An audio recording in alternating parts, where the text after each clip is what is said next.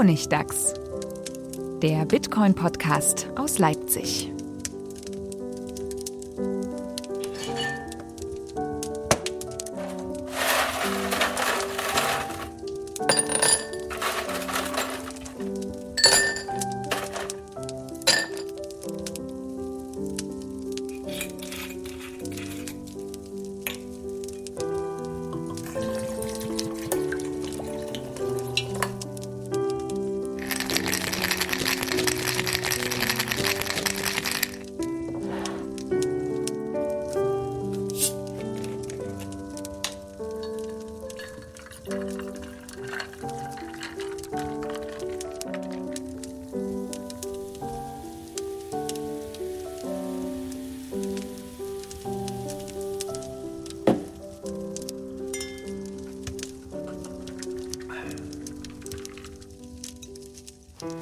Willkommen zum Honigdachs Nummer 43, äh, wie wir gerade nachgeguckt haben.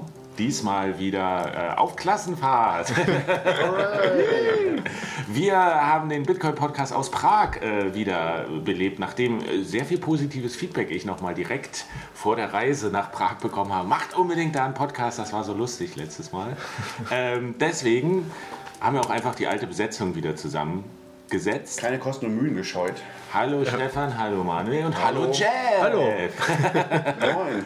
Wir sind wieder alle nach Prag gefahren zum äh, Hacker-Kongress Parallelni Polnis und äh, haben uns ganz dreist die Mainstage da jetzt gesichert, um einen Live-Podcast zu machen. Ein riesiges Publikum!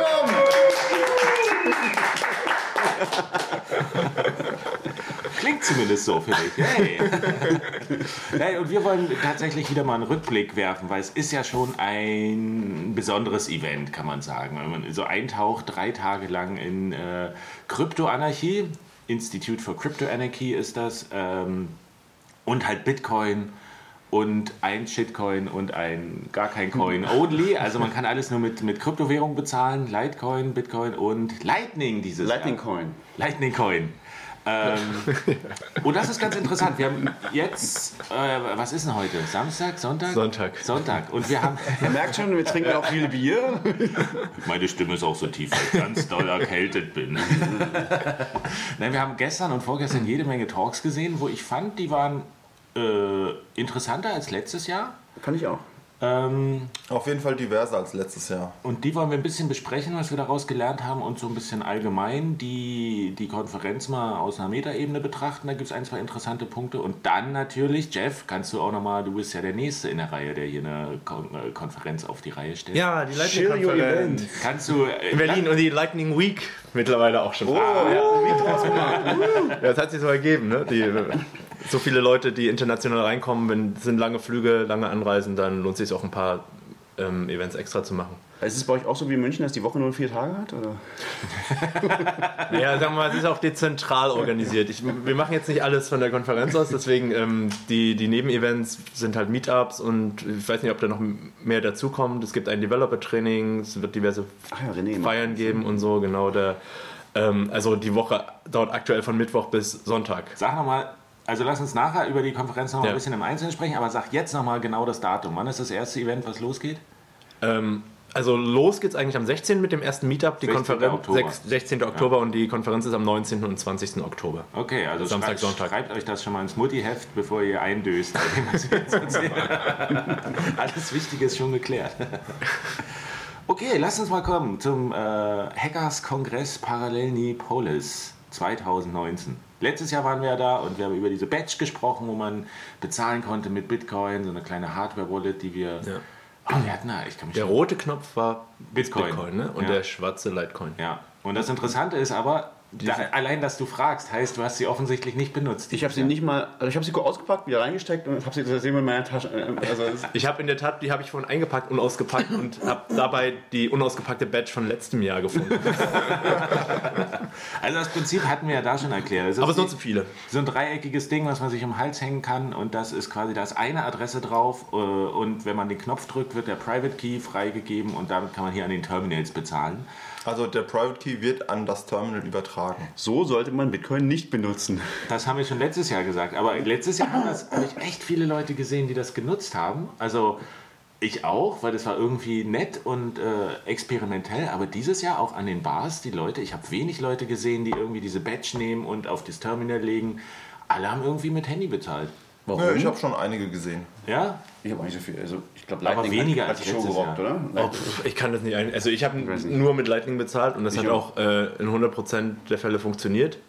Ja, bei mir hat es einmal hat's bei mir funktioniert. Es, die Zahlung ging durch, aber dann hat es der Automat das nicht gemerkt. Ja, aber die das war ja aber nicht kein so Lightning-Problem, sondern halt irgendein Problem von diesen General Bytes Automaten, dass die dann halt so, hm, weiß ich nicht. Aber Aber ich habe auch Leute mit Badge-Zahlen sehen. Ich, ich kann das nicht. Aber weniger ja. tatsächlich. Also ich, ich habe mal drauf geachtet, so wenn ich an der Bar stand, links, rechts, die meisten haben irgendwie das Handy genutzt, um zu bezahlen. Und echt viele mit Lightning.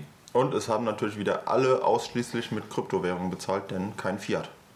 Ja, Genau. Am Eingang gibt es einen Automaten, da kann man auch von General Bytes quasi experimentell jetzt auch mit Lightning, aber man kann Bitcoin, Lightning und Litecoin kaufen. Ja. Ah ja, Gegen, gegen Kronen und Euro und im Und auch zurück. Und verkaufen Und auch- gegen Kronen zumindest. Ähm, Euro glaube ich nicht, aber ich weiß nicht genau. Ich glaube, man kann keine Euro rausziehen, aber ich bin nicht sicher. Ja bin ich jetzt auch gerade nicht 100% sicher. Aber du hast, du- hast du tatsächlich geschafft, da Lightning Coins zu kaufen? ja, wir, wir haben es getestet. Ähm, Weil, weil die UI ist ja ganz seltsam. Das ist Ja, ja, dann die- so, bitte zeigen Sie mir jetzt Ihre Adresse. Äh, Es gibt aber keine Adressen in Lightning. Die haben, ja, also das Wording ist, ähm, die Wortwahl ist noch ein bisschen falsch, aber die haben das jetzt relativ heiß noch zusammengestrickt, damit es hier überhaupt funktioniert, an den Automaten und an den, diesen POS-Terminals, was im Endeffekt nur aufgebaute Tablets sind. Ähm, das heißt, die, da steht dann irgendwie jetzt die Adresse, in Wirklichkeit soll da ein Invoice stehen und sowas. Es gibt aber auch noch ein paar Punkte, dass die zum Beispiel eine, ähm, die verlangen quasi eine leere Invoice ohne bestimmten ähm, Betrag. Geht das? Das geht, ja. Es ist aber, es gibt aber auch ähm, Möglichkeiten dann, dass ein feindlicher Node sozusagen dann den Betrag, der verschickt wird, abzieht, weil ähm, im Prinzip nicht drin steht, wie viel du überträgst. Ich habe das gleich danach dann nochmal ein bisschen diskutiert und ähm, ist zumindest keine Best Practice, mit leeren Invoices zu arbeiten. Äh, und weil das Best Practice ist, das nicht zu nutzen, gibt es auch nicht so viele Wallets, die das machen. Also ähm, Eclair macht es, glaube ich, da kann man leere Invoices erstellen und Wallet of Satoshi als, als ähm, Custodial Wallet äh, erlaubt das auch. Aber Blue äh, Bitcoin und Lightning Wallet oder Blue Wallet eben nicht. Und das ist aus technischen Überlegungen, weil es halt zumindest für jemanden, der sehr tief drin ist, trivial ist, das bewusst auszunutzen. Ob das jetzt bei den Automaten der Fall ist, ist eine andere Frage. Es ist wahrscheinlich nicht einfach so trivial, trivial, aber es ist zumindest, wenn man, wenn man etwas von Grundlagen, von Grund auf baut, soll man solche Fehler wahrscheinlich einfach gar nicht erst mit reinbauen. Und es gibt dann Ja. auch schon ein weiteres. Aber Auf der anderen Seite finde ich, also du bist ja sehr kritisch hier die, ganze Zeit gewesen, Stefan, deswegen, aber ich, ich muss sagen, gerade für sowas ist doch diese Konferenz auch da, um das mal auszuprobieren und zu sagen, Fall, ja. das ist Mist oder so, aber dass man anfängt damit zu arbeiten. Auf jeden Fall. Du hast, fünf, also eben so, was Zahlen angeht, es sind 500 Leute ungefähr hier. Pi mal Daumen. Also zumindest war es so in die letzten Jahre. Ich habe jetzt dieses Jahr nicht geguckt, aber es sind nicht 500, größer, 600 wird Leute. gleich oder sein, so, ja ja. nicht mehr Räume. ähm, wenn jeder im Café, man kann halt alles essen, Getränke, Merchandise, äh, Poster und so weiter, alles mit ähm, Kryptowährung bezahlen.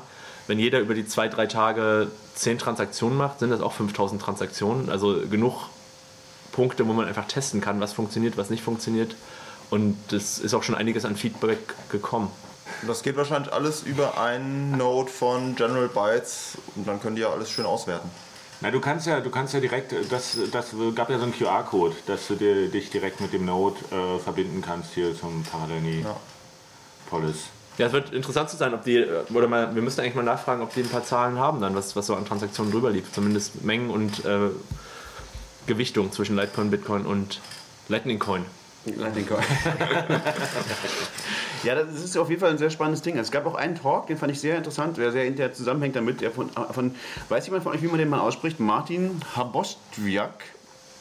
Nee, Habostwiak. Oder keine Ahnung.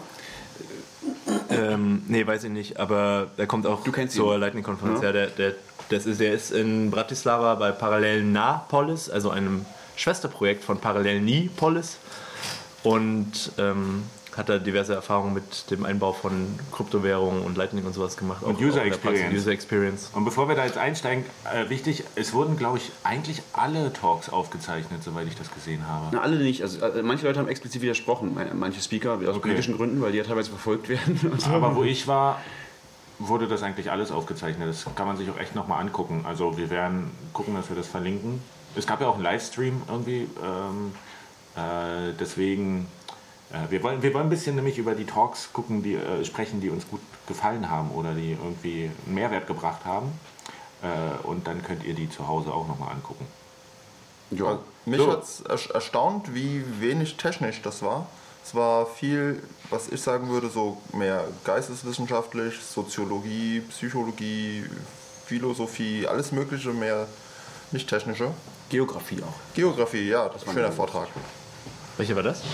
Der über Non-Existing Countries von, wie hieß der wie der heißt? Äh, Er hat ein Buch darüber geschrieben. Middleton. Nick Middleton. Nick genau, Middleton, Nick Middleton, ja. genau. Sehr, sehr lustiger Talk. Also Ja. das ist, aber den kommen wir gleich noch zu, Ja, oder? lass, lass uns mal anfangen. Du hast schon, schon geteased hier über, Schon geteased, über UX. Parallelner, Polis. Also äh, das war über Nutzererfahrung, äh, wie die Leute ongeboardet werden in, mit, mit Kryptowährungen in ihrem kleinen Café äh, in Bratislava. Genau, aber das ist ja genau wie hier. Also es gibt halt so ein Café und da können die Leute nur mit Kryptowährungen bezahlen. Also mit Bitcoin, Lightning und äh, jetzt Lightning Coin. das ist wichtig, das möglichst auch zu sagen. Ja, aber die experimentieren darüber hinaus auch noch viel mit, mit DAOs und, und ähm, so Shared Ownership auf äh, Blockchain und so. Sorry for the loss. ähm, genau, aber und der hat wirklich halt gesagt, so, ja, was, was, was, der hat so eine Story, hat das halt schön illustriert, er hat so Fotos gezeigt von so einem, so einem DAO-User, also düm- dümmster anzunehmender User sozusagen, der dann so, äh, was soll ich hier machen? Und hat, er holt dann sein Handy raus und hat so, das war wirklich sehr cool, wie er das illustriert hat. So. Und ähm, hat dann halt so die typischen Stolpersteine dargestellt, wa- was die Leute für Probleme haben beim, beim Bezahlen. So. Ähm, Ja, sag doch mal, was waren die Probleme? was, waren, die- was waren die Probleme? Ja, das eine Problem war, dass, dass es halt eine, eine, eine Zeit gibt, dass du äh, da Krypto zwar kaufen kannst am Automaten, kaufst deine Bitcoin, aber entweder musst du 10 Minuten warten, bis der Block bestätigt ist, äh, oder selbst wenn du einen Lightning-Kanal aufmachen willst, muss ja, um den Kanal aufzumachen, brauchst du ja auch die Transaktion, die bestätigt werden muss. Und die Leute kommen an und wollen irgendwie ihren Kaffee kaufen. Und dann wird ihnen gesagt, nee, du musst erst hier unser lustiges Internetgeld kaufen, und dann einen Kaffee zu kaufen. Und dann müssen sie irgendwie warten und das ist irgendwie ätzend. Genau, und dann, hat- dann hat er irgendwie erzählt, ja, und dann könnte, man könnte ja auch so Lightning-Channels unbestätigt lassen. Also, und da habe ich gesagt, das, das kenne ich doch hier, das ist doch hier, das macht doch hier, wie heißen die? Bitrefill? Mit, mit Refill macht das doch und so. Und dann hat er nachher aber gezeigt, so, das haben die von ihm, er hat das erfunden, das Prinzip. Also das heißt äh, Turbo-Channels. Turbo-Channels, Turbo-Channels, genau. Das ist wirklich sehr clever. Also, weil er hat, ihm ist irgendwann aufgefallen, naja, natürlich muss man normalerweise warten, bis eine Transaktion bestätigt ist, auch die Funding-Transaction von einem Channel. Aber wenn du an einem Automaten gehst zum Beispiel und du kau- kaufst da einen Channel, ähm, du kaufst da halt, halt äh, Lightning Coins, dann vertraust du diesem Automaten ja ohnehin, dass er dir irgendwas gibt. Also du der kann ja, du gibst da Geld rein und der könnte jetzt auch einfach sagen, ist mir egal. So, und, und, und der Automat kann nichts dabei verlieren. So, und, und du auch nicht, weil du vertraust ihm sowieso. Ja, stimmt. Und wenn du den Channel direkt mit dem Betreiber aufmachst, dann Also der macht einen Ja. Vertreiber zu dir auf, genau. Der, der, der, macht ja, der macht einen Channel zu dir auf. Du bezahlst ihn, er macht einen Channel zu dir auf und dann natürlich kann er dir auch erlauben, mit seinem eigenen Node sozusagen diesen Channel schon zu benutzen, auch wenn er noch gar nicht bestätigt ist. Er kann dabei nichts verlieren. Plus der Kanal ist halt vorgefundet. Also du kriegst Geld auf beiden Seiten ist quasi. Du kannst was empfangen und du kannst sofort was senden. Genau, also das ist ein super Modell eigentlich, weil du, du, du hast eine sofortige User Experience, du kriegst halt diesen Kanal, du kannst das Geld sofort ausgeben, du kannst sofort Geld empfangen. Das ist fantastisch. Also das ist echt das Onboarding-Ding und das hat er halt, äh, das war seine Idee. So, Martin, ich habe immer noch vergessen, wie er heißt, aber Wir, wir schreiben es in die Shownotes Ja. nochmal, den guten Talk. Cooler- Und, und er hat dann nämlich äh, gesagt, so wir können das jetzt mal testen und macht mal, ich habe hier einen QR-Code und wer ihn zuerst abscannt, der kriegt quasi diesen Kanal. und ich, habe ihn gekriegt. aber du hast es gekriegt, ja. Meine Kamera war am schnellsten. welche, das ist aber noch nicht in allen Wallets implementiert, ne? Das Nee. ist Nee, das Bitcoin and Lightning Wallet. Ja. Da kann und ich habe einen Screenshot gemacht, ich stelle dann auch rein. Ähm, da siehst du dann tatsächlich irgendwie, du hast eine gewisse Kapazität, also ich glaube, es waren 42.000 Satoshi, also so ein Kaffee ungefähr hier. Und ähm, der ist halt nicht bestätigt irgendwie. Da steht Zero Confirmations und er hat gesagt, ich könnte diesen Kanal irgendwie auch. Nee, den Kanal kann ich nicht weitergeben, äh, aber ich kann das Geld schon ausgeben. Ja, genau. Das ist. Äh, ja, cool. also äh, das war eine sehr interessante Sache, halt auch interaktiv. Du musstest selber was machen, aufpassen und wer wach geblieben ist dem sich gelohnt. Vortrag, der konnte 2,50 Euro, glaube ich, so ungefähr gewinnen. Also das war wirklich, das war ein sehr guter Vortrag. Der war irgendwie unterhaltsam, gut gemacht und sehr sympathischer Typ. Und hat interessante Details irgendwie auch, ne? Also das irgendwie so, so Sachen, wo warum gibt es manchmal 12 und manchmal 24 Wörter als, als, als ähm, Seed für eine Seed. Phrase irgendwie so. Und er meinte so, ja, 12 Wörter sind eigentlich genug, sind halt 128 Bit Sicherheit, das ist, naja, ich würde sagen, kann man sich drüber streiten.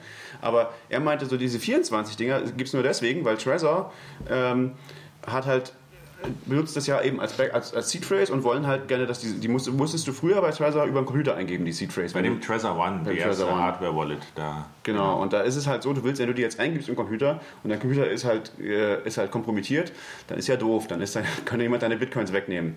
Also was die machen ist, die sagen, die, die, gib doch jetzt mal das siebte Wort ein und dann das erste in so einer zufälligen Reihenfolge äh, auf dem Gerät. Ähm, und das heißt, dann, dann weiß der, der Angreifer auf dem Computer nicht die, Reihen, die richtige Reihenfolge. Jetzt gibt es, wie viele Möglichkeiten gibt es, wie viele, wie viele ähm, Reihenfolgen gibt es von so Wörtern? Bei 12 halt 12 Fakultät und das ist irgendwie so, ich glaube, es sind ein paar Milliarden, das ist nicht sehr viel. Aber 24 Fakultät ist schon sehr, sehr, sehr, sehr viel. Also das heißt, der Unter das, die haben einfach so viele Wörter genommen, damit es mehr Reihenfolgen gibt, die umzudrehen sozusagen. Das ist der einzige Grund, das wusste ich auch noch nicht. Ja, das habe ich auch zum ist ersten Mal clever. gehört. Ja, aber die Konsequenz ist einfach, dass alle denken, ja, 24 ist ja viel sicherer als 12. Was ja auch irgendwie stimmt, aber vielleicht over the top ist. Und seine Erfahrung war halt, wenn die Leute ankommen und die wollen irgendwie eine Wallet benutzen und müssen dann 24 Wörter aufschreiben, das macht von der Usability einen großen Unterschied im Vergleich, du hast 12 Wörter, die du irgendwie aufschreiben musst. Das ist, äh, das ist irgendwie handhabbar. 24 ist so, boah, das, das nimmt echt kein Ende. Ja, 12 passt irgendwie auf ein, auf ein Screen oder so, dann kannst du das halt irgendwie machen. So. Ja. Aber 24 so, äh, wirklich? Soll ich das jetzt echt machen? So. Ich klicke einfach mal weiter. Genau. Und es ist auch, also er hat ja noch so gesprochen über, über die, die Genau. Probleme der Leute, die sie dann irgendwie hatten, da äh, dieses äh, einfach zu bezahlen mit Bitcoin. Und ein Punkt war auch, dass sie dann gleich alle Pins und Passwörter gesetzt haben wie wild. Und einer, ich glaube in, in zwei Jahren oder sowas, hat einer tatsächlich das direkt wieder vergessen von seiner Wallet, was das Passwort war. Und hatte nicht die Passphrase aufgeschrieben, weil es Ja. halt 24 Stück war. Das heißt, das Geld war dann einfach weg. Di- direkt gekauft und weg. das Geld. Vielen Dank von uns allen. Und seine Quintessenz war, es ist, macht, setzt keine PIN irgendwie für, für die Wallet auf dem Handy, setzt lieber, äh, verschlüsselt lieber das Handy und ähm, macht irgendwie diese Authentifizierung am Anfang über Fingerabdruck oder PIN oder sowas, das gesamte Handy. Und wenn dann halt das Handy offen ist und dann kommst du auch in die Wallet direkt rein, ist das okay. Irgendwie, aber du kommst wenigstens rein. Schlimmer ist es, wenn du, wenn du dann einfach das Geld da drauf hast, aber du kommst nicht mehr ran. äh, das war, fand ich ganz interessant. Also es hat so ein paar Denkanstöße gegeben. Ja, war ganz cool, ja, auf jeden Fall. Apropos Denkanstöße, ein, ein, ein Vortrag, den ich, den ich überraschend gut fand. Ich wollte eigentlich nicht rein, war über, ähm, äh, den Namen habe ich auch vergessen, aber es ging um äh, Krypto-Zeitreise, äh, Time Traveling, ja, Crypto Enabled. Ähm, der war auch sehr unterhaltsam und äh, interessant. Also Quintessenz war, wir können auf gewisse Art in die Zukunft reisen, nämlich indem wir uns kryogenisch einfrieren lassen. So, das ist technisch, äh, zumindest am Anfang. Äh, und er hat Das bisschen- Einfrieren klappt schon. ja, ja. ja, genau. Ein Und, prominentes Beispiel ist Herr Fanny. genau. Und das- er hat so gesagt, na, was sind denn eigentlich die Konsequenzen daraus? Was was, ist das überhaupt sinnvoll? Sollen wir das machen? Sollten wir das machen? Können wir das machen? Und würden wir das machen? Und äh, das, das kann man sich mal die Argumentation geben, so ist das moralisch vertretbar. Und aber die Quintessenz, die ich echt ganz sympathisch fand, ist, ähm, wie setzt du den Anreiz für die Leute in der Zukunft, dass sie dich wieder auftauen wollen? Weil das ist ja dein größtes Problem. Äh, und er hat gesagt, das, das ist halt endlich mal möglich durch, durch Krypto. Und du musst quasi die Leute in der Zukunft, für die hast du ja keinen Wert, weil du weißt nicht, ist das 400 Jahre, sind das 1000 Jahre, sind das 100 Jahre und du, du, du sprichst die Sprache vielleicht nicht von denen, du, du kommst überhaupt nicht in der Welt klar, du hast nicht Skills, um irgendwie nützlich zu sein. Warum sollen die dich auftauen? Du kennst keinen mehr, hast keine Verwandten. Und seine Idee war, du musst dich halt wertvoll machen auf eine gewisse Art, indem du äh, Quintessenz war, die Firma, die dich einfriert, muss Bock haben, dich zu hoddeln. Indem du halt irgendwie ein Private Key in dein Langzeitgedächtnis hast und dann musst du so ein, so ein Setup Multisig 2 von 2 machen, wo der, den einen Key hat halt die Firma, die dich betreut, äh, kryogenisch und äh, den anderen Key, den hast du halt irgendwie und wenn das ausgegeben wird, ähm, kriegt die Firma irgendwie 20, 80 Prozent von, von deinem Schatz und du kriegst 20 Prozent, weil Du gib denen nicht 100 Prozent, du willst ja kein armer Immigrant sein in der Zukunft, sondern ein reicher Tourist. und also kann man sich echt mal angucken, weil er hat so mit Preismodellen, wie muss sich die, die, der Preis entwickeln, dass, dass du eben wertvoll bist für diese, für diese Firma. Und das, also es war sehr, habe ich mir noch nie drüber Gedanken gemacht, mich kryogenisch einfrieren zu lassen und äh, wie das, äh, warum ich das machen sollte und warum Leute in der Zukunft mich. Das Problem haben bei. Bitcoin ist dann natürlich, dass du schon nach fünf Jahren aufgetaut wirst. Weil der Kurs so hoch geht. Ja, aber in sechs Jahren ist er ja vielleicht noch viel höher. Es gibt, ich habe in der Tat ein Buch gelesen, das heißt The Unincorporated Man. Die, die Geschichte geht im Prinzip so los, dass ein Mann aus unserer Zeit sich einfrieren lässt und dann in ungefähr 400 Jahren wieder aufwacht. Ich habe dooferweise die Details vergessen. Ähm, die Details äh, in Bezug auf wie er sich finanziert, aber er schafft das auch irgendwie so über so Jahrhundert. Äh, ich glaube, er nutzt dann hauptsächlich Stiftungen. Und es ist auch schon zu Lebzeiten ziemlich vermögend und ähm, krasser Pionier und baut sich dann quasi diese kryogenische Kapsel, die komplett unabhängig von allen möglichen Umwelteinflüssen sein muss, weil er ja auch ein paar hundert Jahre unabhängig ähm, darin wohnt und davon, auch davon ausgeht, dass jetzt die größeren kryogenischen Anstalten möglicherweise auch einfach zerstört werden durch Kriege ähm, oder, oder absichtlich, weil die Menschen Angst davor haben oder wie auch immer. So, also wird er im Prinzip in der Zukunft von Archäologen gefunden, ähm, wieder aufgetaut und dann nimmt die Geschichte ihren Lauf. Es ist äh, ein sehr spannendes Buch. Ist, Nichts verraten. Spoiler. aber, aber das ist ein bisschen diese Idee und wenn man das immer mit so einer, mit so einer Bitcoin-Brille liest, dann denkt man sich natürlich, ja, er könnte es auch ein bisschen einfacher haben hier und da, aber im Endeffekt ähm, ist diese Geschichte immer noch lesenswert, weil es ist jetzt nicht so, so ein Walter White-Effekt, wo man dachte, Breaking Bad hätte all die Probleme nicht, wenn sie einfach nur Bitcoin verwenden. Das habe ich noch gar nicht gesehen. ähm, und dadurch ist durch Bitcoin wird so ein bisschen die Geschichte kaputt gemacht, ähm, die, ja, die ja auch häufig da, äh, bei Breaking Bad dadurch getrieben wird, dass, dass irgendwie Millionen von Dollar Bargeld gehandelt werden müssen. Doch, stimmt. Und dann kommt das Ungeziefer. Das Und ähm, also die, die haben massive Probleme und gefühlt ist der Dreiviertel des Plots bei Breaking Bad nur dadurch motiviert, dass sie irgendwelche Wege finden, mit dem Bargeld umzugehen. Und wenn man dann so denkt, ja, nutzt doch Bitcoin, dann hat er dieses Problem nicht, gäbe es halt einfach auch die Geschichte nicht. Das ist bei The Unincorporated Man nicht der Fall. Also die, die lebt auch Wir mit Bitcoin weiter. Und, und der, die denkt das auch viel weiter, weil im Endeffekt, ich will nur darauf eingehen, weil ich finde es echt spannend. Ähm, es geht ja von der, die Prämisse ist, in The Unincorporated Man ist, dass alle inkorporiert sind und jedes Individuum gehört sich selber, ähm, wird aber von, von Shareholdern besessen. Zum Beispiel die Eltern haben automatisch bei Geburt einen Anteil an dir und die Leute arbeiten dann im Prinzip den Rest ihres Lebens dafür, sich selbst zu besitzen. Ah, Ähm, und- modernes Sklaventum irgendwie. Ja, auf irgendeine Weise, aber es, ähm, in dem Buch ist das eigentlich äh, fast schon. Also es ist weniger Dystopie, als es klingt, weil äh, es wird auch erklärt, warum das System dann so installiert ist und ähm, ist eigentlich ziemlich spannend. Also es ist mehr so, mehr so eine technolibertäre Zukunft, so, so ein bisschen Richtung Heinlein oder sowas, aber also ich fand es sehr lesenswert. Und es gibt auch dann mehrere Nachfolgebücher, ist eine ganze Reihe. Ähm, ich finde, es ist eine der Empfehlungen und die passt halt auch, weil, weil diese Tokenisierung des Individuums ja auch eine Sache ist, die, die man vielleicht ein bisschen in Zukunft denken kann. Dass das jetzt gerade passiert, ist vielleicht ein. Wir, wir sind ja total am Anfang.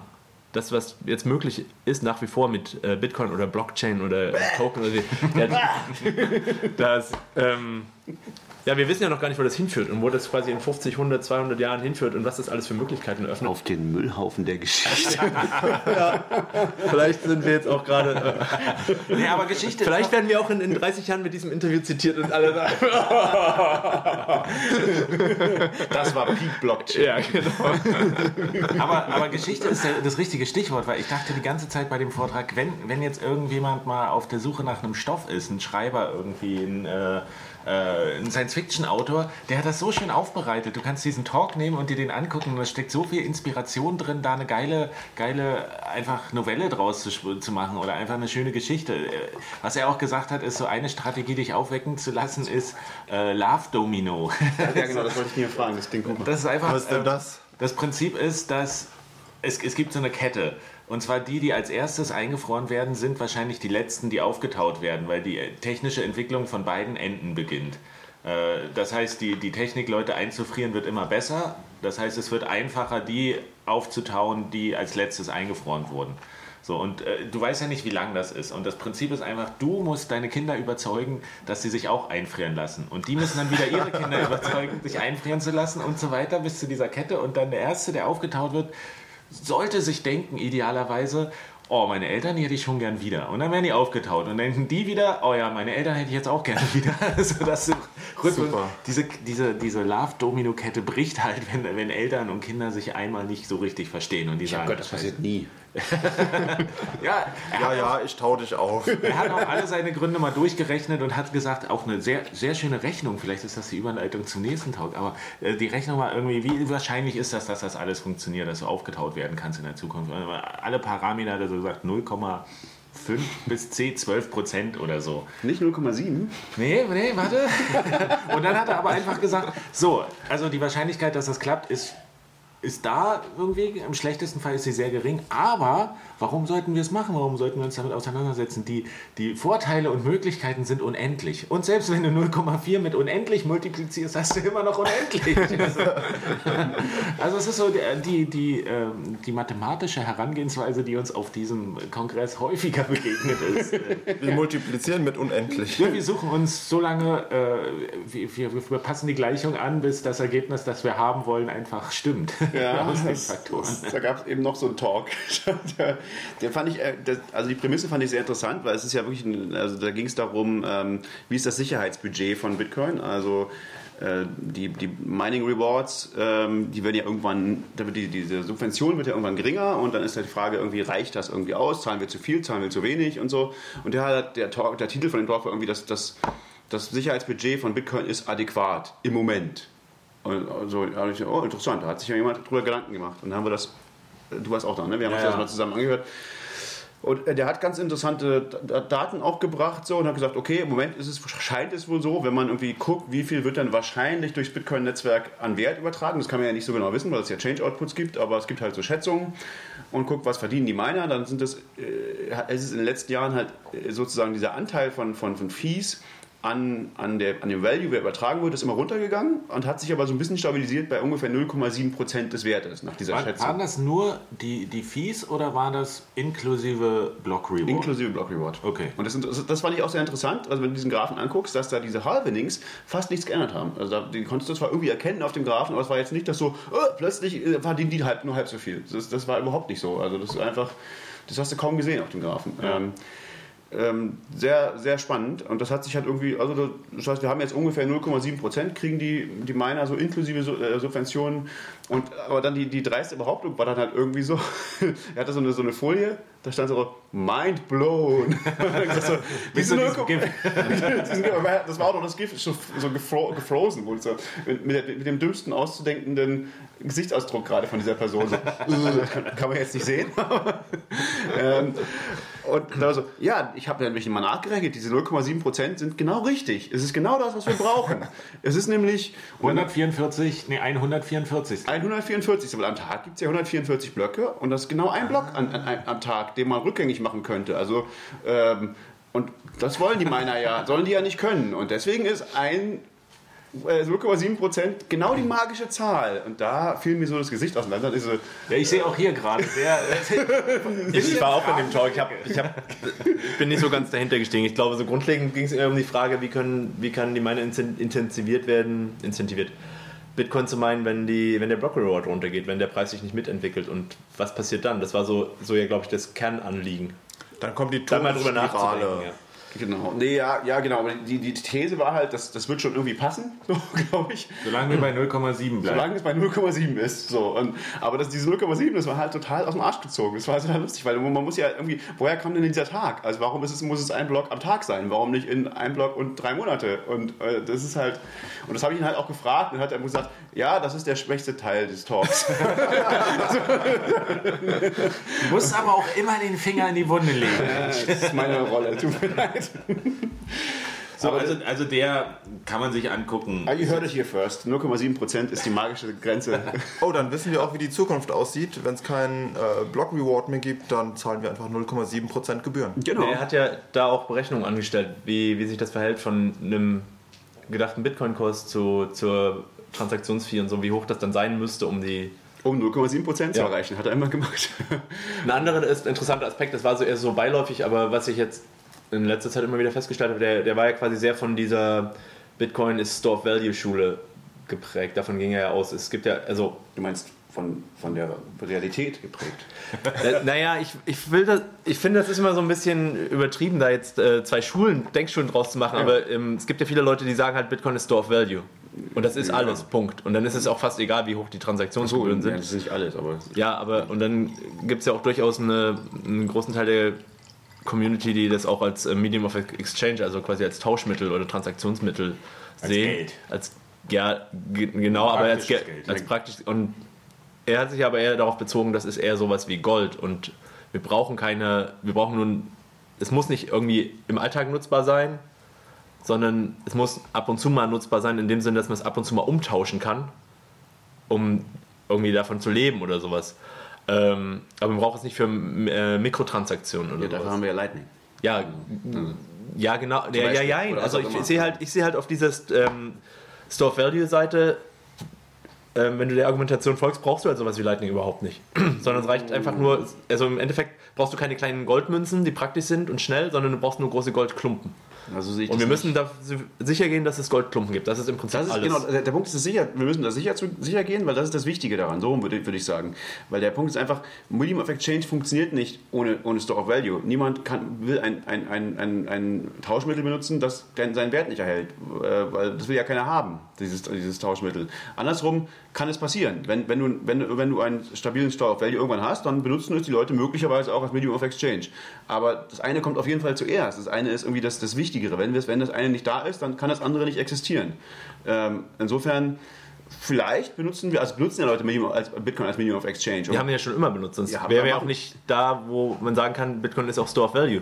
Und dann hätten wir nicht irgendwie zehn Jahre Geschichte, wo, wo es zumindest irgendwie ähm, eigentlich schon ziemlich gut den, den Wert erhalten und, naja, in dem Fall auch noch ziemlich vermehrt hat. Also, ja, also diese Dinge bedienen sich schon irgendwie auch. das ist ja so eine ne? Ist Henne-Ei-Frage und ich würde deswegen einfach sagen, es ist, es, ich finde es halt schwierig zu sagen, es ist ein reiner Store of Value, weil wenn, wenn man davon ausgeht, dass es erst Store of Value geworden ist, weil es Medium of Exchange war und erst wieder Medium of Exchange wird, wenn es ein re- auszureichender Store of Value wird, es ist irgendwie, ich finde es zu, zu schwierig, das einfach so aufzutrennen und zu sagen, es ist nur Store of Value. Es ist Also ein ganz reines am Anfang, Gold. 2009, war es eher Medium of Exchange, weil es hatte de facto keinen Wert und es wurde nur zum Spielen von ein paar Nerds hin und her Aber geschickt. das ist ja kein Medium of Exchange, das ist eine andere Nutzung. Das ist halt so Spielzeug. Und das ist ja, das ist ja auch so eine, gibt ja auch so eine Theorie, diese, diese äh, wer ist es, äh, Menger, irgendwie diese, diese äh, oder Mises, ist das Mises, die Geldtheorie, wie, wie, wie Geld entsteht. Und da ist ja, es muss immer vorher irgendeine andere äh, Benutzung haben. Also auch Gold war ja halt vorher irgendwas anderes, Schmuck oder so. Und jetzt äh, Bitcoin war halt irgendwie so, ja, Nerd-Spielzeug. Und, dann, und, und daraus entsteht halt dann diese, dieses Geld irgendwie. So, das ist ja irgendwie die, die, die Magic, die dann passiert.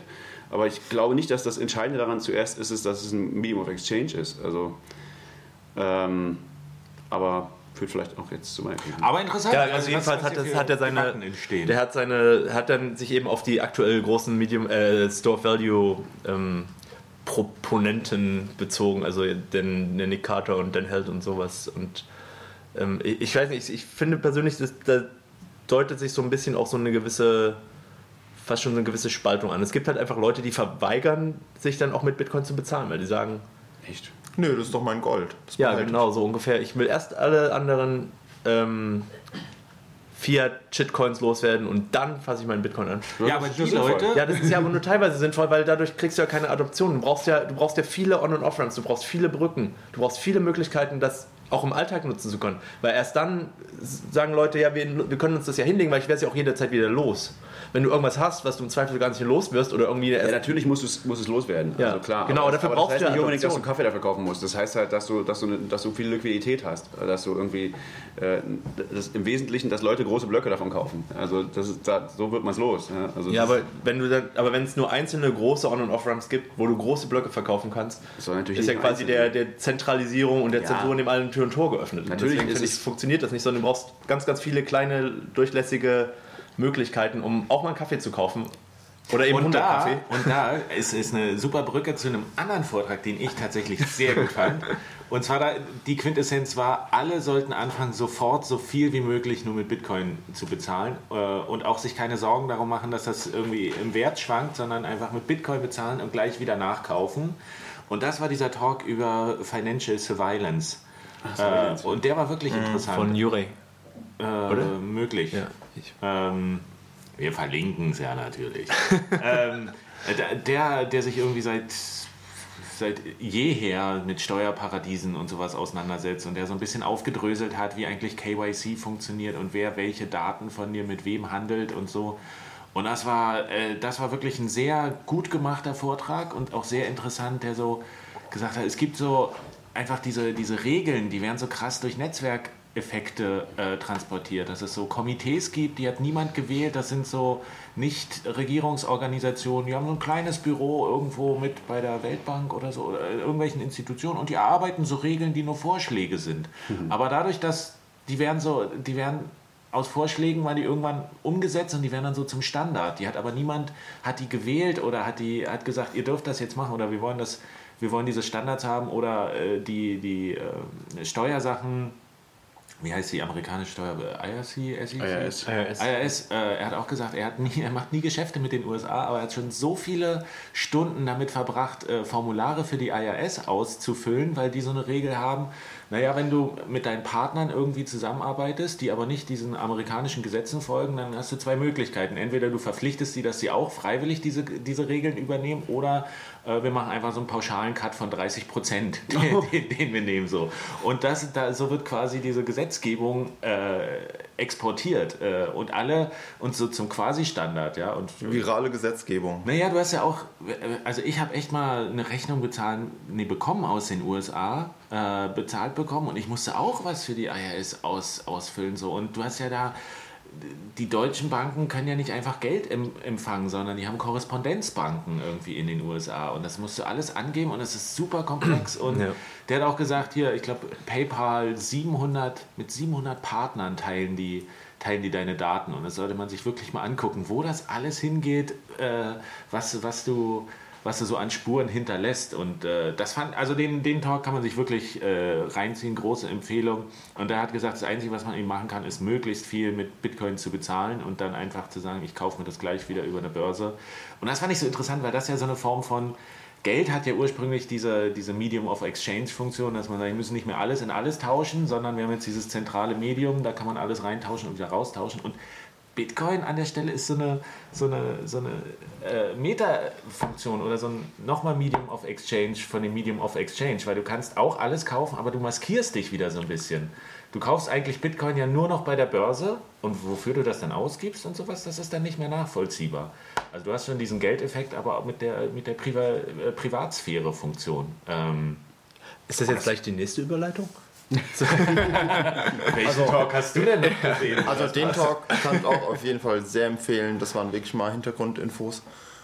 So ein bisschen, also es war weniger so das übliche Narrativ, oh, wir werden alle ganz schlimm überwacht, sondern mehr so aus Sicht der Bank und aus deren Position, was sie tun müssen, warum die in diesen und jenen Zwangslagen sind und was genau hinter, hinter den Kulissen passiert, fand ich ultra Ach, spannend. stimmt, und diese Catch-22-Situation, die entstehen, dass der Staat so sagt, ja, ähm, äh, wir schreiben unseren äh, Firmen ja nicht vor, was sie machen sollen und was nicht. Und die Banken sagen, ja, wir wollen mit dir keine Geschäfte machen, wir geben dir kein Konto, weil du bist ein größtes, großes Risiko für uns irgendwie. Und dann bist du angewiesen, in einem Land äh, eigentlich so eine Bankeninfrastruktur zu nutzen, weil du sonst nicht überleben kannst. Aber die Banken nehmen dich einfach nicht und der Staat sagt, na, wir, wir stellen den Banken ab, schreiben denen das aber auch nicht vor, dass ihr das machen müsst. Und du bist dann immer so der Gelackmeierte. Und die Banken machen halt eine Rechnung, wenn das Risiko, dich als Kunde zu haben, irgendwie größer ist als der Ertrag, den du bringst, da fliegst du halt raus.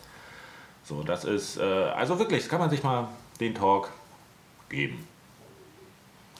Du guckst so kritisch, Jen. Nee, ich überlege nur gerade, äh, ich, ich habe gerade überlegt, ob man äh, in dem Podcast andere Podcast-Empfehlungen geben kann. Ja klar. Das haben wir noch nie gemacht. Nein, ich habe gerade, das ist hat mich jetzt, Hexenwerk. äh, es geht ja im, größeren Thema da auch um so Deplatforming, also was ähm, quasi die Macht einzelner Plattformen, dich eben abzulehnen oder, oder rauszuwerfen, wo nicht immer Regeln wirklich existieren, sondern teilweise eben ähm, wohl auch eher in den USA dann so auch mal ein freundlicher Anruf oder ein freundliches Schreiben so, ähm, ach, der ist ja bei Ihnen Kunde, das ist ja interessant. Und dann reicht es schon manchmal, um zu sagen, ah, pff, äh, ja, Entschuldigung, wir können, nicht mehr, wir können Sie nicht mehr als Kunde haben, weil die Regierung hat hier gerade ähm, sich nach Ihnen erkundigt. Die haben nicht gesagt, dass Sie irgendwas machen müssen oder dass irgendwas ähm, verboten ist, aber es ist einfach so, wenn die fragen, dann ist es besser, wenn wir sie erstmal die Finger Klingt davon sehr lassen. sowjetisch. Ne? Und Ja. alle anderen, die den gleichen Namen haben, haben wir auch vorsichtshalber mal. Oh, das, hat, das stimmt, das hat er aber auch gesagt, dass es so Listen gibt. Thomson Reuters oder sowas führt so eine Liste, wo die alle möglichen, äh, das habe ich aber woanders auch schon mal gehört, dass sie so Klatschnachrichten durchgehen und so Ja, es gibt- ja, ja, es gibt- diese Datenbank anlegen, von denen du nicht weißt, dass die existiert und die Banken fragen die ab äh, und wenn du da drin stehst, dann lehnen die dich höchstwahrscheinlich ab, sagen dir aber nicht warum. Genau, du, Wenn, wenn du im falschen Forum postest. Ja, nee, also wenn, wenn total über hart. dich, das hat er so als Beispiel gebracht, wenn in einem Nazi-Forum Nazis über dich reden, bist du auf so einer Liste drauf gibt- und kannst abgelehnt werden. Es gibt dazu einen Bank. sehr interessanten Talk, vor, das war vor zwei oder drei Jahren auf dem Chaos-Kongress. Da, da wurde, wurden diese Listen besprochen und dann hat er, es gibt dann auch Ja. so, so ältere Frauen in irgendwo in Wales, so ganz nette, die irgendwo Kekse backen und Milch ausgeben und die haben dann irgendwie mal auf Twitter mit ähm, einem Flüchtling geschrieben und dessen Urgroßvater äh, hat irgendwie ähm, Denselben Namen wie Obama. ja und dann werden die, Osama. da kommen die auf so eine Liste. Also war jetzt ein bisschen zugespitzt, aber es gibt da ähm, das ist wieder, was du sagst, Hinterzimmerpolitik. Ähm, es gibt da irgendwelche Listen und die werden dann von vermeintlich seriösen Firmen zusammengestellt und an die Banken verkauft und die checken die nicht und wenn du darauf bist, hast du halt einfach Pech und da kommst du auch schwierig wieder runter. Also das ist ja auch was für die Shownotes, diesen Talk nochmal von vor zwei Ja, oder drei Jahren ich auf, der, noch auf dem. Chaos-Kongress zu verlinken. Das, das, was ich wiederum ganz cool was, was, was er gesagt hat, mittlerweile sind auch ICO-Advisor auf dieser Liste drauf. Wenn du auf der Website standst als More power ICO-Advisor, to them. Oh Gott, ich glaube, ich bin irgendwo auf einer, als ICO-Advisor auszusehen gelistet. Tja, Jeff. aus Nee, Versehen. nee, nee, das wirklich. Das, ich weiß nicht, wie drauf Das kommt. ging das ist wie bei Vitalik. Du hast, ja, du hast dich ja immer gedacht, ach, da stehen die. Heißt das, dass ich das empfehle, wenn ich da als Advisor stehe? Die wollen, die wollen wirklich mein, die wollen meinen Rat haben tatsächlich, nicht einfach nur meinen Namen. Aber wenn man, also wenn, es gibt natürlich, wenn man jetzt irgendwie das Glück hat und jemanden kennt, der irgendwie in der Bank arbeitet oder so, ähm, dann kann man schon auch mal fragen, ob man auf dieser Liste steht. Aber das ist halt, steht halt nicht der breiten Öffentlichkeit zur Verfügung. Naja, der Punkt ist ja, wir alle stehen auf allen Listen. Der Punkt ist, stehst du weiter oben oder weiter unten? Ich meine, das ist, das ist wichtig. Ja, natürlich. Also es wird ja schon seit Jahrzehnten immer so gewitzelt, ja, jetzt stehe ich auf der NSA-Liste. Nee, wir stehen alle auf der Liste. Wir sind alle in der Datenbank. Die Frage ist, wie viel steht dahinter und ist da ein grünes oder ein gelbes oder ein rotes Fähnchen? Oh, Datenbank ist auch wieder interessant. Wir, waren ja, wir haben mal Kultur gemacht, Ja, auch noch nebenbei. Wollte ich auch gerade drüber sprechen. Es gibt ja um die Ecke das Docs. Äh, Contemporary Art Center. Also Ja. für falls ihr mal in Prag seid, geht da hin. Das ist riesig und eine tolle, Museum. tolle Ausstellung. Und da war auch was zu Internet, wie hieß das? Privacy, irgendwas? Also So ein letztes? Jahr war dort der Random Darknet Shopper ausgestellt. das ist dieses Kunstwerk, was, was einfach zufällig Dinge aus dem, aus dem Darknet kauft. Ja, aber dieses Jahr. Wir- Jetzt müssen wir Dieses noch Jahr, zur Datenbank kommen. genau, dieses Jahr war was anderes und es war Verschiedene Internetprojekte. Einmal so ganz viele Informationen, wie sich das entwickelt hat. Das war ganz interessant. das war jetzt ja Aber auch schon, das ist so dauerhaft irgendwie, so aber, ein Datenbank-Ding. aber das eine Kunstwerk, das war schon so ein bisschen verstörend. Ne? Das war Aha. irgendwie so, da hat eine Künstlerin hat äh, für, ich glaube, 139 Euro oder so, Dollar. von- Dollar, ne? ich, stand Euro drauf, aber ich weiß nicht genau, also irgendwie für sehr wenig Geld, ganz offiziell, von einer ganz offiziellen amerikanischen Firma, die ganz normal angemeldet ist da, eine Million ähm, Dating-Profile von Leuten mit Bildern und allem, allem Sexuelle allem, äh, E-Mail-Adresse. Ding gekauft. Foto. und hat die halt aus und die konntest du dort anklicken und da haben sie es wohl ein bisschen unkenntlich gemacht, die Fotos, aber du konntest die halt durch da durchbrowsen und dann wurde, hat sie das alles auch mal analysiert, wie diese ganze Industrie funktioniert. Das ist zum Beispiel halt so eine, es gibt halt so ein, das fand ich echt alles faszinierend. Es gibt Das war echt das reinste Rabbit Hole. das war crazy. Also es gibt, gibt so ein, eine Firma, irgendwie, die heißt irgendwie Match irgendwas. Ähm, und der gehören quasi alle diese Portale. Jetzt Tinder und neu.de und, und, und, und äh, weiß nicht, also fast Match ist, glaube ich, auch so ein Portal. Match eben auch, Match.com. Und das Also- ist aber auch nur von einer Gruppe, ist das. Das ist, glaube ich, eine Tochterfirma von einer Obergruppe, die auch so Datenhandel macht und die auch alle Daten miteinander, untereinander austauschen. Da gibt genau, da gibt es ein Konglomerat von auch, wir wissen nicht, 500 Firmen wieder, die dann diese Daten irgendwie untereinander austauschen und sich verkaufen. Und es ist, es ist so crazy. Also, du kannst, es ist echt abgefahren. Also falls ihr mal Dating-Profile äh, äh, haben wollt, 139 Dollar ist so ein Einstiegspreis für eine Million. Ja, aber ich glaube, die Mount Gox League-Liste gibt es kostenlos. Ja, die Da sind aber keine schönen Fotos dabei. aber vielleicht kann, auch, man das, in, auch interessant. vielleicht kann man das cross-referenzieren und dann kann man, was könnte man damit anstellen? Sagt schon super Social Engineering Profil. Ja. Ja, also das war echt erschreckend, wie, wie Daten gehandelt werden und halt auch, welchen Preis so dein Profil hat. Du, das waren super intime Informationen, die da drin standen und 139 Dollar für eine Million so eine Profile. Du bist nix wert Du irgendwie. meinst schon, deins soll schon mindestens 30 Euro kosten, oder? Boah, komm. Wie viel wärst du bereit? Tja, Und da So. sind wir wieder beim Grundtenor, das ist halt eine Kryptoanarchie-Veranstaltung mit dem Thema Opt-out. Genau, sich- Opt-out war das Hauptthema diesmal. Ja. Ja. Was Das ich- hat, was hat ich sich schon so ein bisschen durch, fand. durch alle durchgezogen, durch alle Vorträge. aber bei manchen wird das immer so. Und jetzt noch die Folie, warum mein Talk mit Opt-out zu tun hat. Das stimmt. Aber es stimmt schon. Hast du noch was, Manuel, was du, was du gesehen hast, was du gut fandest? Ja, mir mir hat vieles gefallen. No, Nochmal ganz zu, zu meinem Anfang. Ich war so ein bisschen erstaunt, wie viel, also wie breit das Themenangebot war. Es war viel zu Biohacking, äh, viel zu Immigration, dann aber auch so, so richtig technische Sachen. Ähm, Smuggler, der ist, ist wohl ein Rockstar, wurde gesagt. Äh, der Raum war so über, überfüllt, dass fünf Reihen vorne noch auf dem Boden saßen. Der hat was Interessantes gemacht zu Digital Bearer Certificates. Das bessere Bitcoin, aber zentral so ungefähr. War interessant. Wurde es aufgezeichnet oder war das einer der Talks, die. Ich glaube, es wurde im Schedule nicht markiert, was aufgezeichnet wird und was nicht. Letztes Das- Jahr war der, war der Stream in der Aufzeichnung, dann wird er dieses Jahr auch wieder aufgezeichnet. Okay. Na, hat er, hat er eine Maske getragen? Oder Ja, nicht? natürlich, immer. trägt immer noch Ja, was. gut, dann. Ja. Es gab auch den, das fand ich auch cool, es gab ja einen Maskenverkaufsautomaten wo man mit Lightning äh, Coin. 5000 Satoshi für eine schwarze Maske. Das war sehr günstig. Deswegen gab es diesmal noch mehr maskierte Leute als sonst. Äh, genau, ja, es waren sehr, sehr launige Sachen auch. Ne? Also, so, also einer kennen Schoolland, hat, das, war der, das fand ich zum Beispiel ganz großartig. The oldest and most feared opt-out strategy migration. Also hat einfach mal so ganz grundsätzlich erklärt, warum, also was, was, was, wie Migration, was da passiert und was das wirtschaftlich bedeutet und dass das, dass das äh, ja eigentlich eine gute Sache ist und eine wichtige und dass man das nicht behindern sollte und so und was da, was da schon, wie viele Leute daran schon gestorben sind, ja. Also es war ein sehr, sehr sehenswerter Talk, wenn man mal was nicht Technisches sehen will, Ja. zum Beispiel. Und nicht technisch auch sehr zu empfehlen. Ich habe so einen Lightning Talk gesehen über das Leben und Vermächtnis von Aaron Swartz, diesem äh, Tech-Wunderkind. Äh, äh, ich wusste da, ich wusste ein bisschen was über ihn, aber der hat ja an RSS mitgearbeitet und hat ja hat Reddit mitgegründet, ne? Reddit mitgegründet und hat äh, unglaublich, hat sich so für Open Education ganz krass eingesetzt und hat ja da über seine Uni irgendwie 700 Gigabyte von so äh, Papers und sowas runtergeladen, weil er so ein Skript geschrieben hat und ist dafür ja irgendwie verhaftet worden und ist, hat sich dann später erhängt, noch bevor er irgendwie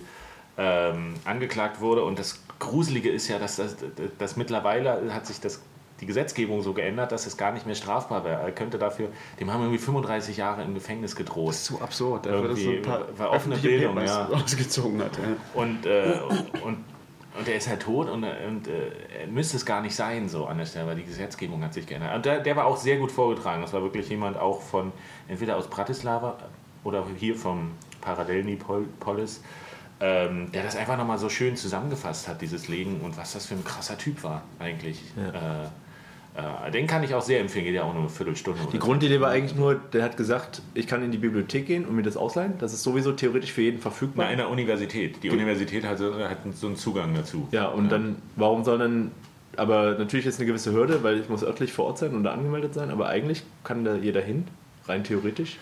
Was jetzt genau Und so, die also Argumentation und- war, warum er das runtergeladen hat, aber der ist ja auch irgendwie aus der Schule raus und hat gesagt, warum soll ich, warum soll ich den Lehrern zuhören, wenn ich alle Informationen im Internet finde? Ich kann irgendwie Bücher lesen, ich kann, ich kann Paper lesen, warum, und das hilft mir viel mehr irgendwie in der Bildung. Und das war krasser Typ, der halt in irgendwelchen Foren war und so mit den Leuten diskutiert hat oder über, über E-Mail-Listen und dann haben die gesagt, ja, komm doch mal vorbei und sowas. Und dann sagt, ich weiß nicht, ob meine Mama das erlaubt. Ich bin gerade 14 geworden.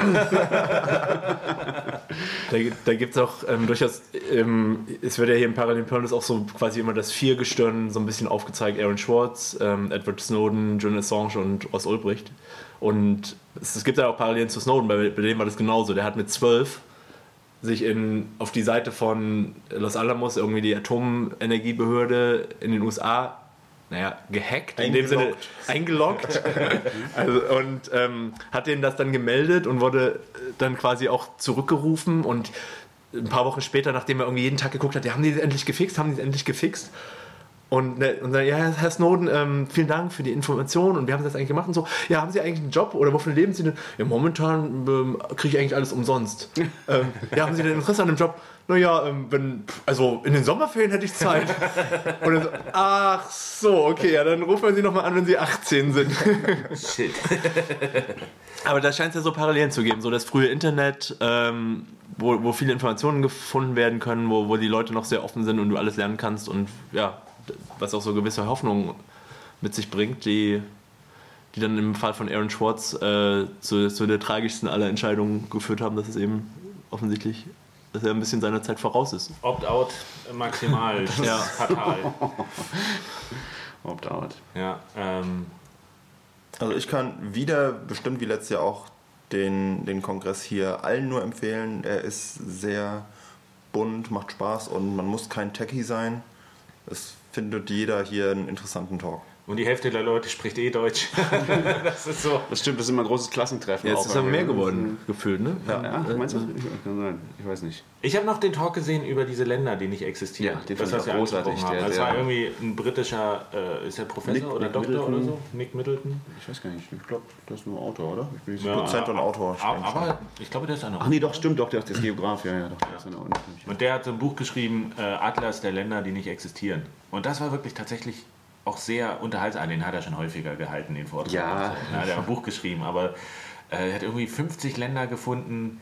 Also A, es gibt keine Definition, was ein Land ist oder ein Staat oder eine Nation. Und es gibt äh, unterschiedlich, was haben wir, UN 195 drin, irgendwie 193 plus zwei 12. Observer States und es gibt aber irgendwie 249 Country Codes beim, beim ISO-Standard. Also gibt es irgendwie angeblich Länder, die, die, eine Vor die eine eigene Vorwahl haben, die aber nicht in der UN sitzen. So. Und äh, FIFA gibt es auch irgendwie, hat wieder andere Länder mit drin. Das, das war auch geil. Das ich wusste ja auch nicht, dass es irgendwie. Die, die FIFA hat schon 209 Länder oder so, glaube ich, also mehr als in der UN sind. Ähm, aber es gibt auch noch Parallelverbände zur FIFA, die Viva und, die, und ich weiß auch mehrere. So, die Fifi, Fifi die gab's da. Fifi und die Fifi und dann, dann, dann die haben dann auch alle eig- eigene Weltmeister. Da ist dann Genau. auf dem einen, was weiß ich, was alle hatten. was- Nord, Nordzypern gegen Palästina oder so. Ich glaube, Palästina ist, ist, ist in der einen, ist in dem einen Ding sind die glaube ich Weltmeister in dem einen Verband. Ich bin ja, sicher. aber wenn da nur zwei drin sind, das war wirklich lustig. Ja, das ist alles so sehr launig. Na, und es gibt ja auch die UN und die UUN. Ja, ja, stimmt. Es gibt auch mehrere, mehrere Pa- Parallelverbände, genau. Ja, Es gibt halt keine Definition, was ein Land ausmacht. So, äh, es gibt Länder, die sind halt, werden halt nicht anerkannt. So, Israel ist, ist, wird nicht anerkannt oder äh, Palästina. Tai- Taiwan. Israel auch. Israel wird auch von vielen, also es gibt halt von irgendwie so nicht- 36 Länder. So, dann gibt es aber, hast du diplomatische Beziehungen oder sowas, das ist das Ding mit Nordzypern, das wird halt nur von der Türkei anerkannt. Alle anderen sagen, es exis- existiert nicht oder so. Oder äh, es gibt auch Sperrzonen, das war auch, auch ganz am Ende, das war lustig, es gibt irgendwie so eine schwedische Deklaration, die haben Wärmerland, Femerland, Wärmerland oder so. Die haben gesagt, zwischen allen Ländern gibt es ja immer so, so Territorien, der Grenzübergang. So den, Niemandsland. Niemandsland. Wem gehört das? Wir, wir deklarieren, das ist jetzt alles unser zwischen, der Raum aus der ganzen Welt, ja. Und, und alle digitalen Reiche oder und, so. und irgendwie alle anderen möglichen State of Existence oder sowas. das haben sie alles mal annektiert. Ja. Wo auch meinte, wenn, wenn sie jetzt mit dem Vortrag ein bisschen weggenickert sind, dann waren sie in dem Staatsgebiet. Elkerland, Klaraland oder so. Ich weiß nicht. Und, und die konkurrieren dann quasi jetzt direkt mit Lieberland zum Beispiel. In gewisser Weise. Weil Lieberland ja auch so ein, so ein äh, herrschaftsfreies Gebiet deklariert Insel hat. irgendwie. Libanon hat ja, ach das stimmt ja. Da Oh, das, da- das wird bald Krieg geben. Da wird es einen Krieg geben gegen El Also ich bin auf der Seite von Elkerland, Klakerland oder Aber das ist, da hat er tolle Beispiele wahnsinnig tolle Beispiele. gebracht. Isle of Man und äh, Dieses Ding in, in wie hieß es, das, das in, In Australien, Australien. da gibt es irgendwie so ein Territorium, die seit 50 Jahren haben die, haben die sozusagen ihr, das ist eine großartige Geschichte, finde ich. Also da hat also, also ein Ehepaar, die haben da eine riesige Farm mitten in Westaustralien, da ist sehr viel Platz, riesige Weizenfarm und irgendwann, irgendwann haben die australische Regierung hat irgendwie so Weizenquoten eingeführt und gesagt, ihr dürft nicht mehr verkaufen als das und das. Und haben die gesagt, nö, das sehen wir aber nicht ein, weil dann können wir nicht überleben. Und, und haben je- jede Menge Rechtsstreit geführt und so, es hat alles nichts genutzt. Und irgendwann haben sie gesagt, gut, dann deklarieren wir uns jetzt unabhängig. Und, äh, und dann haben sie über die Jahre immer viel Post von irgendwelchen äh, Behörden gekriegt und dann gibt's, sind auch irgendwelche internen Memos aus dem australischen Parlament geleakt, wo dann halt geschrieben wurde, hm, eigentlich haben die nicht so richtig gegen irgendein Gesetz verstoßen, wir lassen die mal jetzt in Ruhe. Und dann haben sie 2006 als allerletzte von, aller, von allen, also die, die Behörde, die als allerletztes in Ruhe gelassen haben, war 2006, glaube ich, ähm, also schon wie viel, 35 Jahre später, ähm, Die Steuer. haben sie genau vom Steuer vom Finanzamt Post gekriegt. Und die haben dann sowas gesagt wie, wir sehen sie jetzt, da, sie, da wir sie jetzt nicht mehr als Australier sehen, können wir ihnen leider auch keine Steuerrabatte, äh, äh, äh, keine Steuerrabatte gene- gene- genehmigen. Also was sie nicht geschrieben haben, ist, dass man auch keine Steuern zahlen muss, aber das ist da implizit sozusagen. Und jetzt, das haben sie sich, diese Urkunde haben sie sich jetzt aufs Postamt in diesem Ort gehängt. Und das ist jetzt gilt so als die offizielle, äh, das ist jetzt der Beweis, wir sind in, das, das Finanzamt von Australien sieht uns nicht als Australier, also sind, gehören wir nicht zu Australien. Und das gibt es jetzt seit 50 Jahren, dieses, dieses Ding, und es existiert einfach. Also es ist Und er, und er hat halt irgendwie 50 Länder zusammengetragen, die so diese, seine Definition von sind kein offizielles Land äh, erfüllen. Und da sind eigentlich Ab Abchasien und Südossetien und Somaliland. Und es ist wirklich, hat man vieles schon mal, Bergkarabach ist glaube ich auch, da gehört da rein und so. Irgendwelche, die, die Indianer, ah, nee, nee wie, wie sagt man? Äh, hatten wir das nicht Die indigenen Völker. indigenen Völker Nordamerikas, die irgendwie ihr Land haben und äh, das nicht anerkannt wird. Also Super viel. Und er, er meinte auch eben, er meinte auch so, dass er, er, hatte, er hätte das Dreifache nehmen können. Es gab mindestens dreimal so viele Länder, 150 oder so, die, er- die in Frage kamen. Er hat schon ganz viele rausgeschmissen. Also er hat schon enge Kriterien aufgestellt. Zum Beispiel, dass es ernsthaft sein muss. Ich glaube, das letzte war vielleicht dann so ein bisschen ein Ausreißer. Ja. Aber, ähm, ähm, aber also das gibt schon noch sehr viel mehr Länder, die sich da selbst deklarieren. Ne? Und, ja, da und, irgendwelche Bohrinseln, die irgendwo. Äh, Sealand zum Beispiel. Genau, das ist doch so. Ist Aber es muss irgendwie, es muss eine beständige Bevölkerung geben oder sowas. Aber falls ihr, das ist vielleicht der Tipp, falls ihr ein schönes Weihnachtsgeschenk für jemanden guckt euch mal Gründet euer eigenes Land. schenkt es jemandem. eine Staatsbürgerschaft in Wärmerland, Kukusien oder so. Eine E-Residency. So. Ähm, Und die haben auch alle natürlich Pässe. Kann man auch gut verschenken. Und Briefmarken und alles. Also es gab noch, da, da, es gibt jetzt auch eine App für Double Spending, das kann ich noch kurz mitgeben. Da gab es einen Lightning Talk. Double Spending, there's an App for that. Auch sehr gut, ja? ähm, aber was heute noch kommt, da können wir jetzt noch nicht drüber sprechen. Das ist so, es geht noch um, um warum Kryptographie alleine nicht genug ist und dezentralisierten Journalismus. Also es, Oh, es hat schon wieder angefangen, oder? Wir sind schon wieder hinten dran. Ja, oh, oh. Ah, nee, nur, der, nur der Workshop. hat Was vielleicht auch ganz spannend ist, ist das äh, Buch von Alena, also unter der Mitwirkung von Alena Franova, die, die erzählt, wie sie zu acht, glaube ich, äh, mit einem internationalen Team sich vier Tage in der Villa eingeschlossen haben Ein und, Booksprint. und einen Booksprint hingelegt Little haben Book und im Endeffekt von der Idee bis zur Ach, das macht sie auch heute? Publikation ähm, 14 Tage nur gebraucht haben. Ja, also die haben das in 14 Tagen geschrieben, gelayoutet. na, in vier Tagen geschrieben und ich Ja. glaube, ein Editor hat nochmal dran gearbeitet. Ja, genau. Und dann also natürlich auf, im Eigenverlag, auf Amazon ähm, ähm, On Demand. Das kann man, da gibt es auch einen guten Blogpost zu jetzt aus den, ähm, kam irgendwie in den letzten Tagen. Ja. Ja, das ist ganz nett. Das Also es ist halt nicht technisch so. Es ist so, äh, warum es für po- politische und Freiheit und sowas alles wichtig ist. Ja, ich habe es gelesen. Ich war jetzt nicht so mega begeistert, aber es ist auch nicht schlecht. Dafür, dass es in zwei Wochen Ja, geschrieben du weißt wahrscheinlich einfach das schon alles. Ja, nee, mir hat mir der Ton nicht so richtig gefallen. Ich fand den Ton halt so ein bisschen sehr, also dafür, dass es dafür gedacht ist, Einsteiger von irgendwas zu überzeugen, fand ich zu sehr, der Ton ist mehr so, ja, so ist es halt. Kapitalismus ist das beste System, was je erfunden wurde. Und alles andere ist Quatsch. So, also es war so, mm, ich, also ich fand es irgendwie nicht überzeugend. Es war mehr so Preaching. Wenn, wenn du das eh schon alles glaubst, dann ist es nett, aber wenn du es nicht glaubst, kann ich mir nicht vorstellen, dass es dich überzeugt. Ich habe jetzt zehn Seiten gelesen, soweit kann ich da noch nicht mitreden an der Stelle. Schaffst du es in zwei Wochen zu lesen? Du meinst bis zur Lightning-Konferenz? Nee, schneller als die es geschrieben haben. Ich dachte, du baust jetzt hier die perfekte Überleitung zum äh, finalen Thema. Was ist in zwei Wochen? Das hatte ich schon wieder vergessen. Globale Nur zwei Lightning-Konferenz. Was? Nur noch zwei Wochen, ja. In, in Nach zwei, Wochen. Oh mein Gott. Gibt es noch Tickets und so? Ja, es gibt noch Tickets. Aber haltet euch ran. Ja, viele, viele nicht mehr. Also Ähm, in Berlin findet die erste echte Lightning-Konferenz ja, die Lightning, statt. die Lightning-Konferenz des Jahrzehnts. Äh, ja, kannst du sagen, der ersten 20 Jahre dieses Jahrtausends.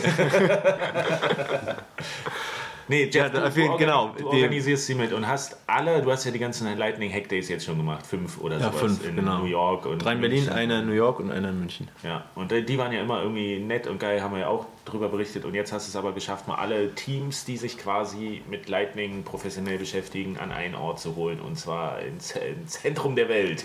Ja, nach Kreuzberg. Berlin. Oh. nach Berlin-Kreuzberg, ja. Ich meine, das ist, ist ähm, ich finde schon, dass das hat sich ja irgendwie so ein bisschen etabliert und da haben ja so Leute wie Jörg zum Beispiel auch mit Jörg Platze mit dran gearbeitet. Also es ist schon, hat schon eine gewisse Kausalität. Ja. Ähm, aber die Konferenz, ja genau, alle, alle Leute, die was mit Lightning zu tun haben, werden da sein.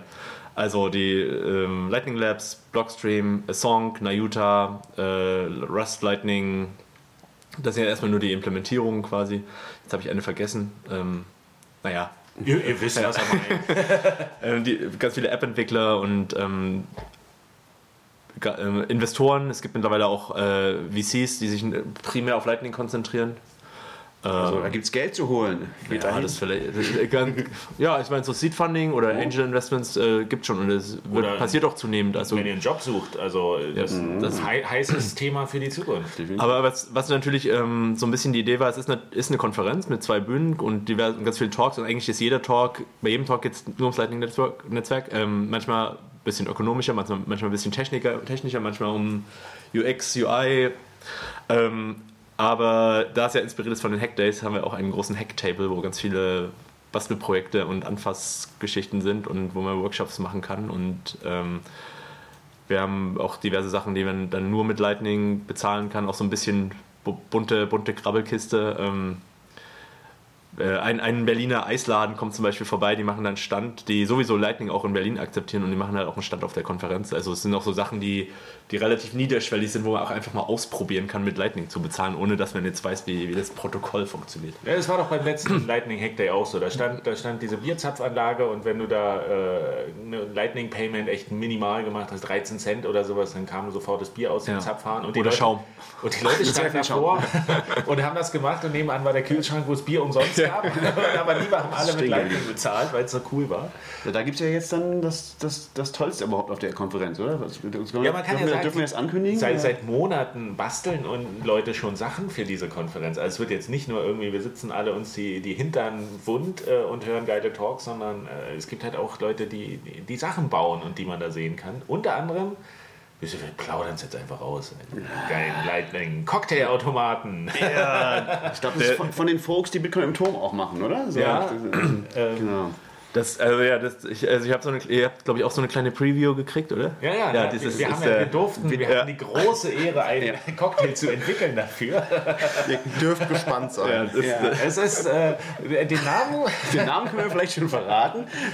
ja. Es ist der Nasty Ass Honey Badger. Und der Name ist Programm. Also, also wenn euch die Talks zu langweilig sind, da kriegt ihr immer gute Unterhaltung an dem Cocktailautomaten. Definitiv. Der, der spielt nämlich auch Tra äh, Musik, die passend äh, ist zum, zum, äh, zum Cocktail, wenn er gemischt wird automatisch. Und die Jungs sind halt auch rumgegangen und haben von verschiedenen, sagen wir mal so, ähm, Koryphäen. also Koryphäen im, im, im Lightning- und Um Bitcoin-Bereich. Promis. Promis. so, äh, Cocktailrezepte und äh, die passende Bespielung dazu ausgesucht. Und, Ja, und ich habe ich hab auch schon gehört, dass beispielsweise Giacomo Succo, der, der, der musste nur angepiekst werden, der hätte, der hätte zehn Cocktailautomaten füllen können. Mit Ideen und, und in den Cocktails. fünf- 25 Sekunden Soundclip hat er wahrscheinlich einen ganzen Vortrag gemacht. Ja, das, wär, das ist der Roastbeef. Aber äh, wir, also es, wir, es gibt halt viel zum Anfassen. Der Cocktailautomat ist ja, so ein, äh, ist ja eher so ein spaßiges Ding, also spaßig ist viele. Aber wir haben ja auch irgendwie diverse Hardware-Wallets, so ähm, Casa kommt und der Raspi Blitz ist da und ähm, Nodel und äh, Bitbox und ähm, HTC ist auch dabei. HTC? Ja, die, also die das die, die Handyfirma. Ja. ja. Ah ja. Weil die, die sind ja auch schon länger in dem Bereich unterwegs ähm, und, und bauen da so ihr Blockchain-Telefon und sind auch. Ähm, ich kann da ehrlich gesagt inhaltlich nicht zu viel zu sagen. Weiß nicht, weiß. Nicht, weiß nicht. Aber die machen aber, die haben auf jeden Fall eine Ankündigung angekündigt. Aber das, das, ist, das ist der nächste Punkt, weil wir werden natürlich auch vor Ort sein. Aber es ist jetzt erstmal nicht geplant, direkt vor Ort einen äh, Podcast aufzunehmen, sondern vielmehr äh, so ein bisschen die Leute zu interviewen, die da sind und Fragen zu stellen. So HTC und sowas, warum macht ihr das alles? Äh, und daher, daher jetzt auch der Aufruf, ähm, falls ihr Fragen habt, die wir stellen sollen, die wir dann später in einem Podcast irgendwie einbinden und aufarbeiten, wäre das die Gelegenheit, dass ihr die einfach äh, schickt hier an äh, redaktion.coinspondent.de und dann versuchen wir da die richtigen Leute zu finden, um die ein bisschen auszupressen. Ja. Und das dann später aufzubereiten in einem Podcast. Um mal so, wenn, wenn wirklich äh, mal State of, of, of the Lightning irgendwie, könnte man so sagen. Wie ist eigentlich der Stand? Wo, wo hakt's? ähm, was, was wird endlich in zwei Wochen, welches Feature wird endlich in zwei Wochen Und implementiert? Und, when Lightning Coin moves. genau, und wann gibt es endlich Adressen und wann kann ich äh, Invoices ohne, ohne Summe verschicken und so. Also äh, alle Fragen, von Anfänger bis Fortgeschrittene, wir versuchen einfach die richtigen Leute zusammenzubringen, weil das ist die Gelegenheit, das ist der Ort, wo äh, René Pickard und Christian Decker und keine Ahnung, aus der ganzen Welt, alle Leute sind da. Die Chance müssen wir einfach nutzen, alle Fragen loszuwerden. So. Ja, also wenn, was wir kommen noch alles? Japan, USA, also Lightning Labs, Elizabeth Stark beispielsweise, ich glaube, ähm, die ist wahrscheinlich die prominenteste Vertreterin. Ähm, aber auch, auch Berliner zum Beispiel. Überraschenderweise. Und was ganz, was absolut top ist, wo ich mich richtig, richtig freue, ähm, um nochmal die Brücke zurückzuschlagen. Ich habe es jetzt äh, relativ last minute noch geschafft. Ähm, wir hatten noch keinen Kaffee-Caterer und Parallel Polis macht jetzt den, das Kaffee-Catering. Ah. Das heißt, sie kommen mit ihrem Team her. Also Mit dem da- Decent Truck? und die fahren mit dem dem Decent. Truck, Der äh, Truck. kommen die nach Geil. Berlin und Fett. packen dann da den Decent Truck, stellen den hin und kommen aber auch rein in die Konferenz und machen da das Kaffee-Catering. Ähm, da kann man dann auch mal die, P die berühmten POS-Systeme, die wir jetzt dieses und letztes Jahr schon erwähnt haben, äh, von General Bytes, die werden die mitbringen und dann kann man die auch benutzen. Also es ist halt auch wieder so ein Anfasspunkt. Ähm, da gibt es wieder Kaffee für Lightning. Lightning Coins. Und also das ist sozusagen, das ist so der, die letzte Entwicklung, dass Parallelipolis quasi auch involviert ist, zumindest ein paar von den Leuten. Es wird auch einen Vortrag geben von dem, äh, von Martin, den wir vorhin schon erwähnt hatten, von über Parallelnapolis. Und ähm, wir haben auch einen, einen der Parallelnipolis Künstler da, die quasi auch so ein bisschen mehr so für, was, was Schönes fürs, fürs, fürs Auge macht. Und Das ist ja auch, äh, damit lässt sich vielleicht tatsächlich jetzt der Bogen schließen, weil diese ganze Sache, wer, wer jetzt denkt, was ist das für ein komischer Verein hier, der so einen Hacker-Kongress macht in Prag, aber das ist ja ähm, diese ganze Parallelnipolis, das heißt ja quasi Parallelgesellschaft so in etwa. Und das geht ja tatsächlich auf ein Essay zurück von einem Schriftsteller. Und äh, da gibt es jetzt einen Ableger in Bratislava, es gibt in Barcelona, glaube ich, einen. Die haben jetzt so einen, so einen Truck entwickelt, den Decent Truck, wo sie sagen, wir wollen die Idee und das Hacken und sowas wollen wir in Regionen bringen, die selber nicht so Zugang zu Hackspaces haben oder so. Wie Berlin zum Beispiel. Genau, das ist ein starkes Entwicklungsland und ich glaube, es gibt auch Bestrebungen in Deutschland, so die ersten Kooperationen zu machen. Äh, äh, und es lohnt sich wirklich mal, sich mit dieser Idee auseinanderzusetzen, weil man, äh, das, das wird auch vergessen, dass dieses Parallelnipolis ist eher aus, aus so Künstler, aus einer Künstler, kritischen Künstlersicht entstanden, die sich dann mit Hackern zusammengetan haben, um so, um so ihre Ideen umzusetzen. Ich glaube, dieser Václav Brenda, der das Brenda, wie auch immer man das ausspricht, der war, äh, der war glaube ich Mathematiker eigentlich, habe ich gelesen, aber, aber das war halt so ein äh, so ein Widerständler in der, in, der, in, der Tschechoslowakei einfach und der hat immer wieder Probleme gehabt und hat dann irgendwann dieses Manifest formuliert und diese, diese Idee von Parallelgesellschaft, Parallelnipolis sozusagen unter einem unterdrückterischen Regime und daraus ist das irgendwie alles entstanden. Aber ist auf jeden Fall, war mir auch neu, so das, was, was, da, was da die ganze Historie dahinter ist. Das ist schon, schon ein spannendes Konzept, kann man sich mal durchlesen. Also Kern ist, äh, es ist, man muss das System nicht bekämpfen, sondern die bessere Strategie ist einfach parallel dazu eine Alternative aufzubauen. Die irgendwie, Ja, so wie ich es also bisher verstanden habe. Opt-out. Opten wir jetzt auch out hier? Machen wir die out, um reinzugehen. Opt-out, Opt-in, Double, alles und so. So, Publikum, seid ihr noch da? Ich klinge ein bisschen müde. Alle gekauft, alle. So, schön war's. ja, ebenso. Zurück zum Tagesgeschäft. Wir sehen uns auf dem Kongress. Genau. Ja, nächste, in zwei Wochen. Kommt alle nach Zur. Lightning www.thelightningconference.com oder at lnconf auf Twitter. Oder einfach hin vorbeikommen. Okay. See you there. Und? Macht's gut und verschlüsselt eure Backups. Aber vergesst nicht die Schlüssel. Das hast du mal ganz News. wichtig.